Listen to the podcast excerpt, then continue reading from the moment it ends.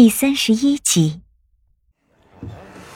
一轮明月缓缓从江中升起，乌篷船驶过一处拐角，宽阔的银江兀然的缩小了一些，水流也变得快了一些，原是蜿蜒的群山也随着船的逼近越来越险峻，一座座怪石嶙峋的山石像是经过刀砍斧凿一般，松柏从石缝中弹出宽大的手掌。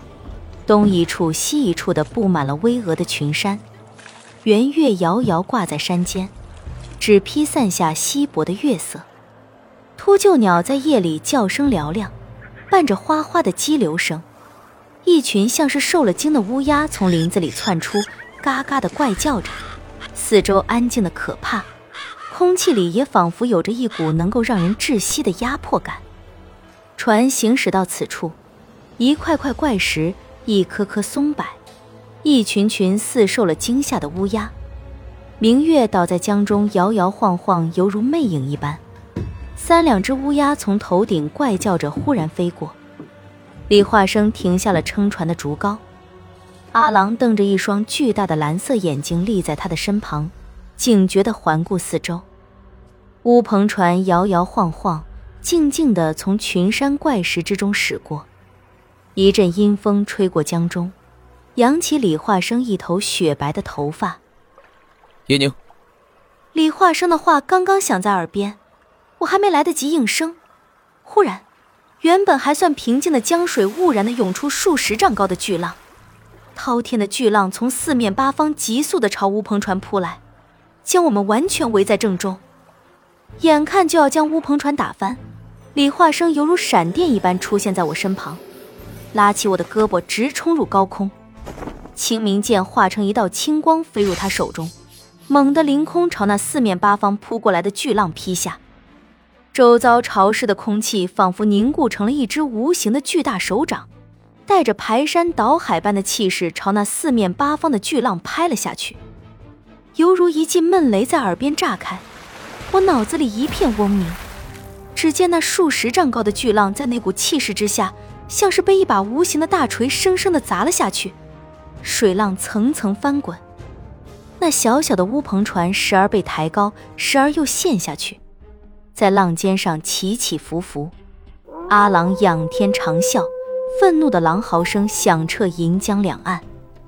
我还没反应过来发生了什么事，李化生已经揽着我的腰际，轻飘飘的落在了乌篷船的船头上，手中的清明剑“呲”的一声收入剑鞘。一双眼如利剑般犀利的眼神扫视着两岸的险山，一连串令人头皮发麻的尖笑声飘荡在漆黑的山林之中。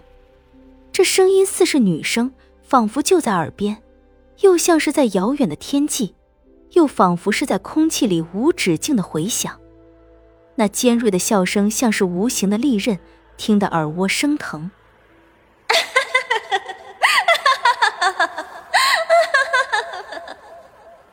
这笑声像是恶鬼，像是由阴森恐怖的地狱里飘荡出来的，只得其声不见其人。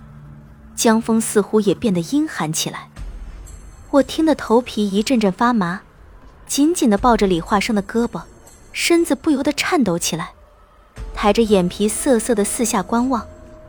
即便是我的眼神极好，依然没见着这尖锐笑声的主人。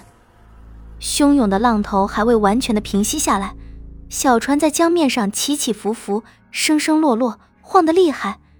险山山尖上挂着半轮清冷的残月。我忽地转过身子，一棵松柏从山间怪石的缝隙中伸出翠绿的手掌，在那松柏枝丫上以身斜靠着一个红色的背影。残月在跌宕起伏的银江水面上碎成满江星辰。漾出同样晃荡着的月色，投在两岸青山上。遥遥山林，一棵松柏孤独地长在山缝里，枝丫上倚靠着的红影，有着如墨般漆黑的发，似如从断崖上直泻而下的瀑布，长及腰臀。屏风般的发髻插着一只金凤钗，黑的发，金的钗，在血色的月光下很是惹眼。一身血色的广袖红裙在夜色下随风舞动，好似落幕黄昏里飘荡在天边的最后一缕红霞。身形在松柏上尤其婀娜，他双手攞着垂下的黑丝，右手露出一对碧绿的汉玉镯子，微缓轻灵地转过脸颊，月光透过松柏，刚好斜照在他的侧脸上。冷月绿树，群山茫茫，滔滔烟水，美人如虹，如杏的眼，脉脉柔情，如画的眉，疏离淡雅。薄唇上的唇色是樱花红，尖秀的下巴微微抿起，微微一笑间，纵有万般美景也漠然无色。他放下了捋着的青丝，声音轻柔的响起，脉脉情深，宛如山泉滴落寒潭，伶仃作响。这许久未见这雪狼公子，明帝这厢好生想念，不曾想公子的剑。依旧气势如虹，刚猛至死，可让奴家这么个柔弱娇气的女子倾慕的紧呀！这声音煞是好听，我从未听过这样好听的声音，像是神智都被这声音拉进了沼泽里，陷入其中不得自拔，同之前那似地狱黄泉中飘来的可怖嬉笑声全然不同。我心神有着短时间的失守，意识像是在云雾里飘着。